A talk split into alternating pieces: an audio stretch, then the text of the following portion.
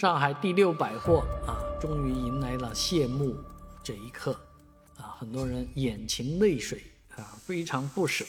毕竟啊，对于某些营业员来讲，这一别就是永别了啊，因为年纪也摆在那儿了，马上就退休了，等六百重新建好，就不知道猴年马月的事啊。那在这个六百里面也放出了这个规划的蓝图。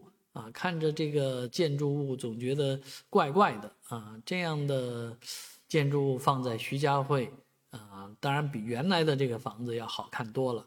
但是确实，呃，新的房子也不见得呃高明到什么程度啊啊！而且这样的建筑单体建筑在徐家汇中心地方放上去，既不好看也不实用啊，怎么能够让上海六百？